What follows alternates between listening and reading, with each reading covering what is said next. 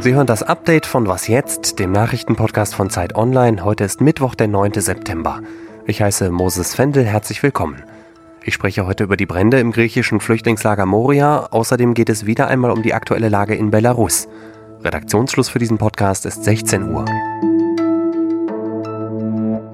Wir fordern die sofortige Evakuierung ähm, aller geflüchteten Lager auf den griechischen Inseln und ähm, wir fordern auch Deutschland auf, Verantwortung zu übernehmen und die Menschen auch hier in Deutschland aufzunehmen. Lisa Pflaum ist das von der Hilfsorganisation Seebrücke. Sie war Anfang des Jahres selbst im Flüchtlingslager Moria, um sich ein Bild von der Lage dort zu machen.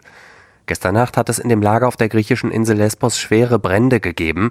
Videos aus der Nacht zeigen meterhohe Flammen, noch angefacht durch den Wind.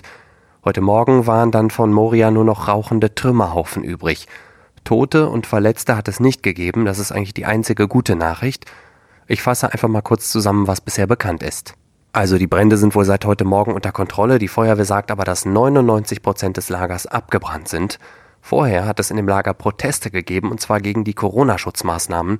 Zuletzt sind im Lager 35 Menschen positiv auf Covid-19 getestet worden, deswegen wurde für das Lager bis Mitte des Monats eine Quarantäne verhängt. Wer oder was das Feuer ausgelöst hat, ist noch nicht klar. Die griechische Regierung geht aber davon aus, dass es sich um Brandstiftung handelt.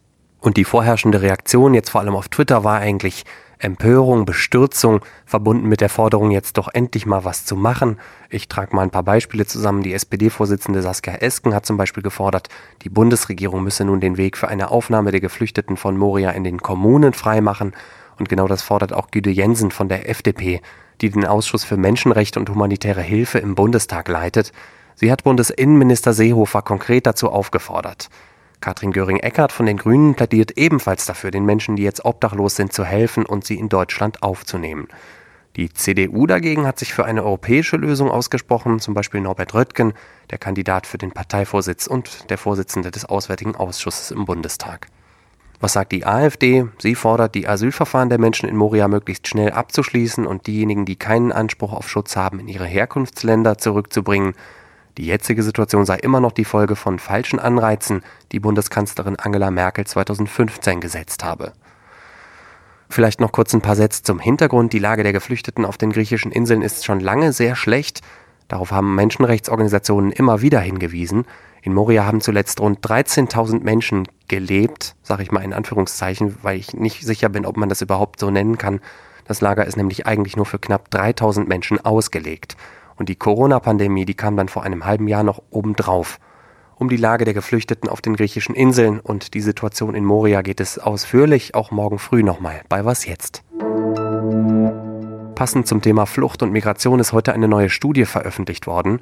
Forscherinnen und Forscher vom Institute for Economics and Peace haben sich mit der Frage beschäftigt, welchen Zusammenhang es gibt zwischen dem Klimawandel und weltweiter Migration. Das Ergebnis, in den kommenden Jahren könnten bis zu einer Milliarde Menschen gezwungen sein, den Ort, wo sie leben, zu verlassen. Besonders betroffen sind demnach die Länder der afrikanischen Sahelzone und südlich davon, aber auch der Nahe Osten von Syrien bis Pakistan. Die würden dadurch zwar nicht komplett unbewohnbar, aber viele Menschen würden ihre Lebensgrundlage verlieren. Konkrete Ursachen für Migration sind demnach zum Beispiel Stürme, Überflutungen, Wasser- und Lebensmittelknappheit. Die Forscherinnen und Forscher vermuten, dass vor allem Europa zum Ziel für viele Menschen werden könnte, und sie empfehlen den europäischen Ländern schon jetzt, den betroffenen Staaten mehr dabei zu helfen, sich besser für Krisen wie Wasserknappheit zu wappnen.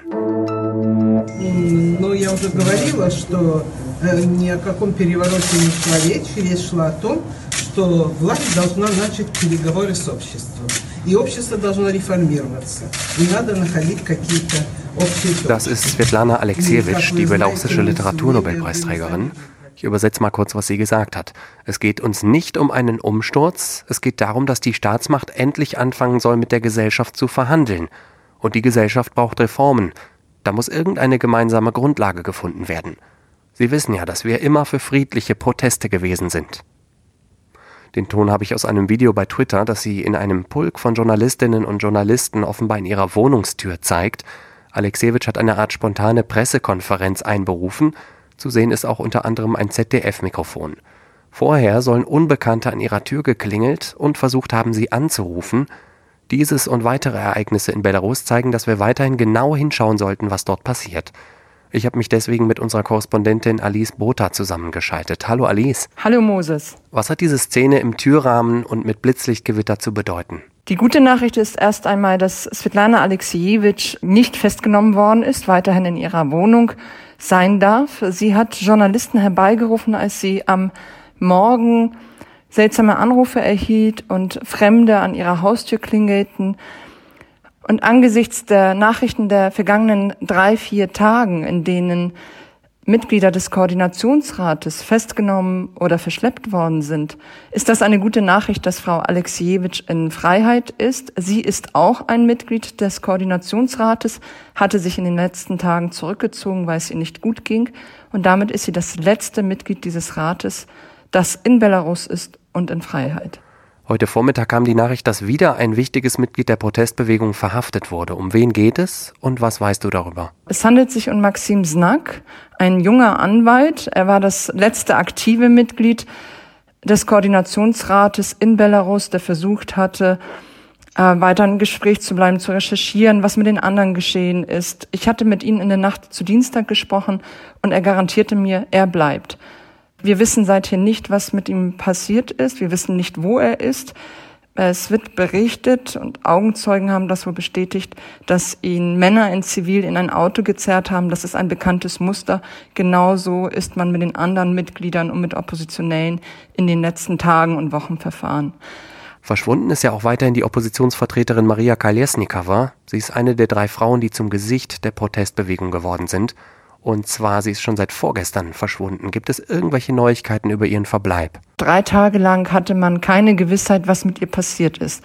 Jetzt wird erstmals bestätigt, dass Maria Kolesnikova wieder in Minsk ist, in einem Untersuchungsgefängnis. Was ihr genau droht, welche Anschuldigungen vorgebracht werden, wissen wir nicht. Darüber hinaus wurde ihre Wohnung durchsucht. Ihr Anwalt ist festgenommen worden und angeklagt worden. Ihm drohen mehrere Jahre Haft. Danke, Alice. Danke, Moses. Genau 20 Jahre ist es heute her, dass in Nürnberg der Blumenhändler Enver Schimschek ermordet wurde. Er war das erste Opfer der rechtsextremen Terrorgruppe NSU, die insgesamt zehn Menschen ermordet hat. Für deren Hinterbliebene war es besonders schmerzhaft, dass die Behörden jahrelang in falsche Richtungen ermittelt und die politisch motivierten Morde zum Teil grotesk verharmlost haben. Dass Deutschland noch immer oder wieder ein Problem mit rechtsextremem Terror hat, haben Halle, Hanau und der Mord an Walter Lübcke in letzter Zeit deutlich gezeigt. Der frühere Volkswagen-Chef Martin Winterkorn muss wegen des Dieselskandals vor Gericht. Das Landgericht Braunschweig hat die Anklage gegen ihn und vier weitere frühere und aktuelle VW-Mitarbeiter zugelassen. Das Gericht sagt, dass gegen Winterkorn ein hinreichender Tatverdacht wegen gewerbs- und bandenmäßigen Betrugs besteht. Konkret gehe es darum, dass Käufer bestimmter VW-Modelle getäuscht worden sein sollen vor allem mit einer sogenannten Abschalteinrichtung in der Motorsteuerungssoftware. Wann die Gerichtsverhandlung beginnen soll, steht noch nicht fest. Es ist jetzt genau fünf Jahre her, dass Volkswagen erstmals Manipulationen an den Abgaswerten von Dieselfahrzeugen zugegeben hat. Was noch? Die spinnen, die Römer. Ein berühmter Satz, vermutlich das berühmteste Asterix-Zitat. Erschaffen hat es Gudrun Pendorf, die 29 Bände der Comicreihe ins Deutsche übersetzt hat. Jetzt hat die 82-Jährige für ihre Leistung das Bundesverdienstkreuz am Bande bekommen, allerdings nicht nur für ihr künstlerisches Werk, sondern auch für ihr soziales Engagement. In den vergangenen 20 Jahren hat sich Pendorf für die soziale und sprachliche Integration von Migrantinnen in München eingesetzt, unter anderem in einem Verein für interkulturelle Bildung und Begegnung. Das war's für heute mit Was jetzt? Morgen früh meldet sich hier Susanne Jahangard. Bis dahin können Sie uns gerne schreiben an wasjetzt.zeit.de. Ich heiße Moses Fendel, machen Sie es gut.